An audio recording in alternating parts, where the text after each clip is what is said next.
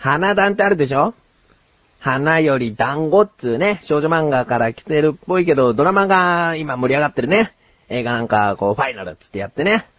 それの PR なのか、深夜に1話から4話を放送してたんですね。だけど、自分は、次の日予定があるから。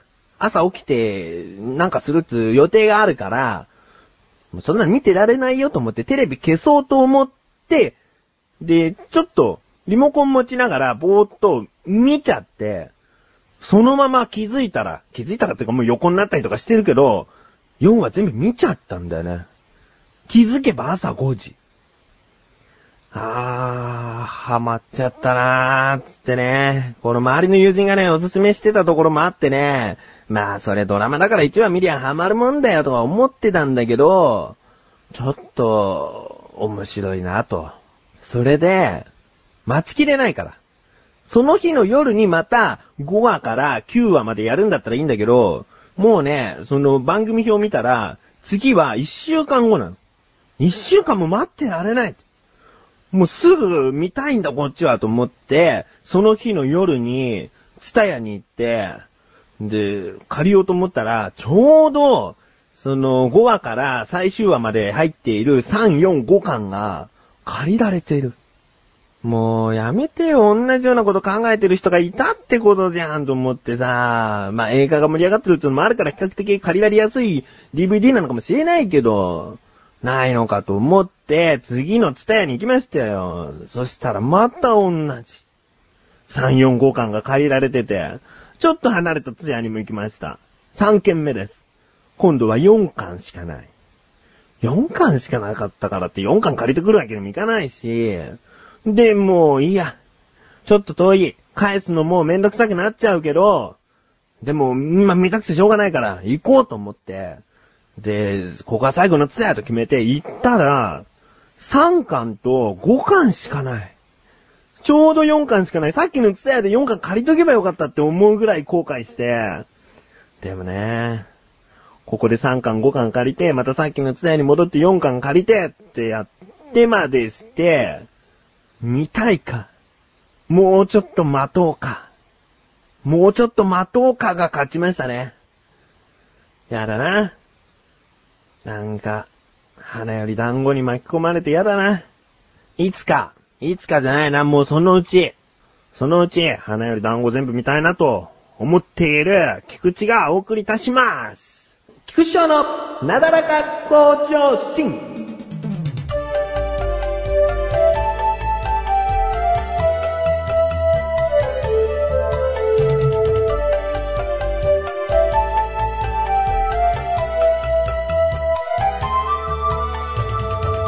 ちょうどね、2週間ぐらい前から、とあることをしていたんですね。前回はちょっと結婚式の二次会話をしちゃって喋れなかったんですけれども、もうそれをして2週間経ちましたね。何をしていたかというと、よく噛んで食べるということ。うーん。これはさ、普通な人は普通かもしれないけど、いわゆる早食いなんですよね、自分。あまり噛まずに、特に麺料理とか、あまり噛まないんで、よく噛んで、で、ゆっくり食べることによって、消化もいいし、で、時間をかけるから、お腹が満たされていくって言うんですよね。よく噛むことっていうのは。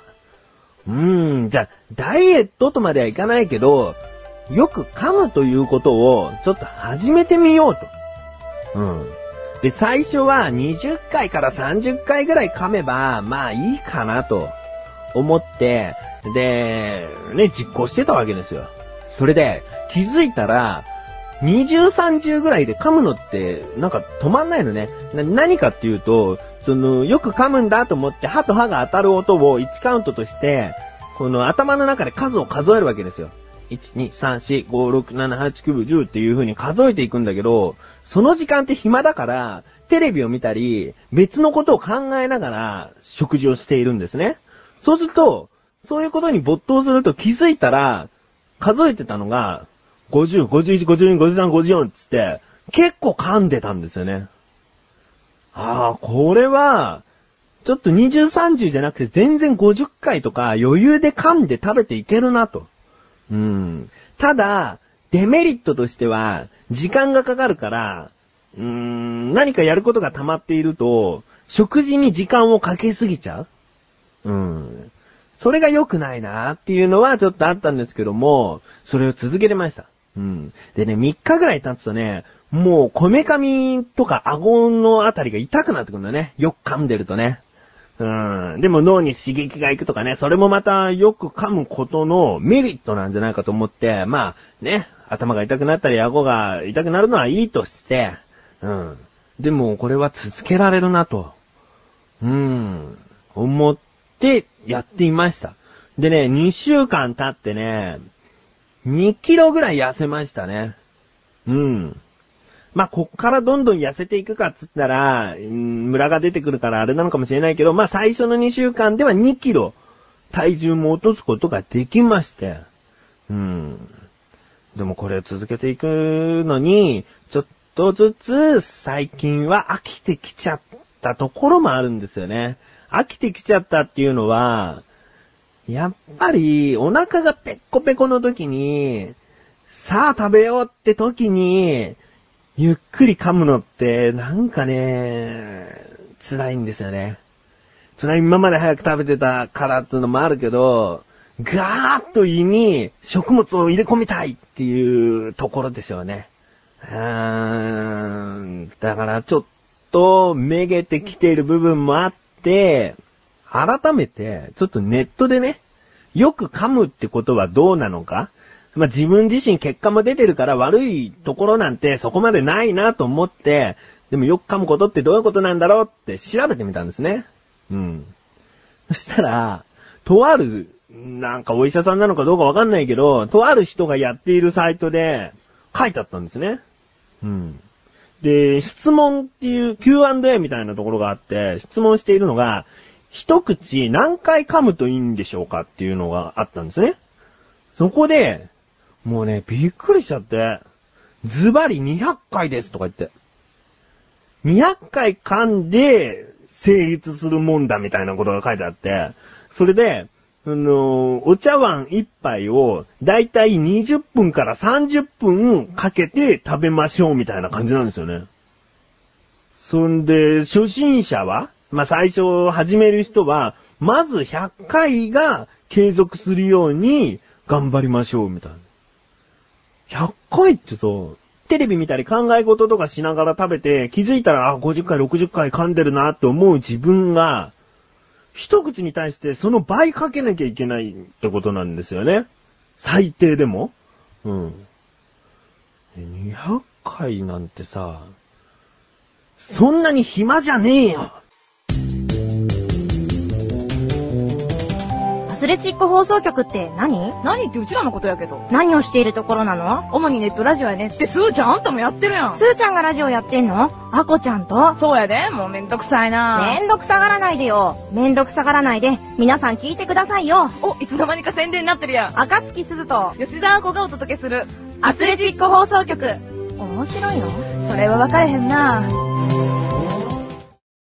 まあよく噛むというそのダイエットに似たようなことをするのもいいけど、まずはね、体を鍛えるということもしていかなやならんのではないのかと思うんですが、えー、まず、こんな頃いきます。自力80%。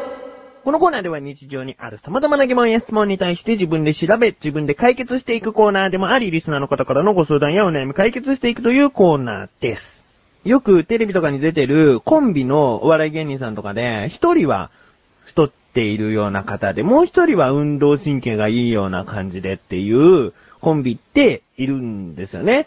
うん。それで、いろいろと話を聞いていると、なんか、よく体を動かしたり運動をしている方の方が、病気にかかりやすいみたいで、風邪をひくらしいんですよね。で、一方、ちょっと怠けてるわけじゃないけど、超えてらっしゃる方が、全然病気にかからない。これどういうことなんだと思ってちょっと疑問が浮かびました。今回の疑問。体を鍛えることは病気になりにくいってことじゃないの？ですね。調べてきました。ここからが答え。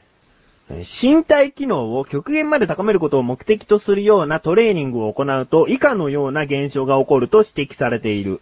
免疫機能を担う白血球、リンパ球、ナチュラルキラー細胞の減少。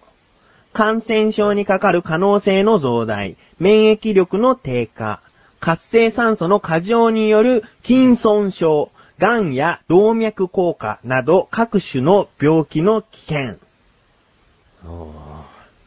死んじゃうんじゃないの？って思うぐらい体を鍛えるということは、それなりに体に負担がかかるということで、病気にかかりやすかったりするんですね。うん。それと比べて、特に何もしない、本当に何もしないのが、あの、いいかって言ったらそうではないんだけど、まあ、体を鍛えているからといって、病気にかからないよっていう安心に浸っちゃいけないと。うん。で、最後に。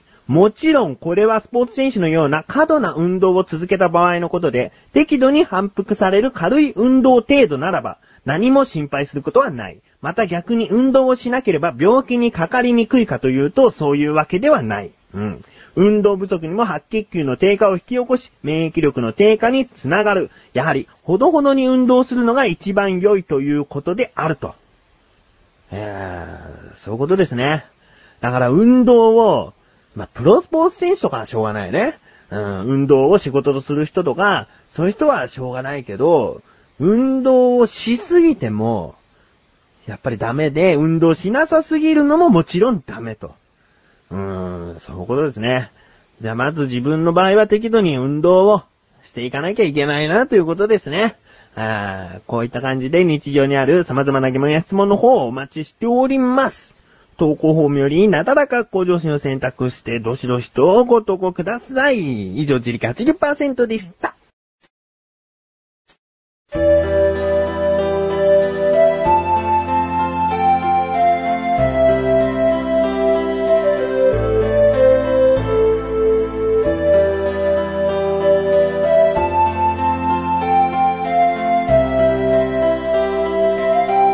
エンディングでーす。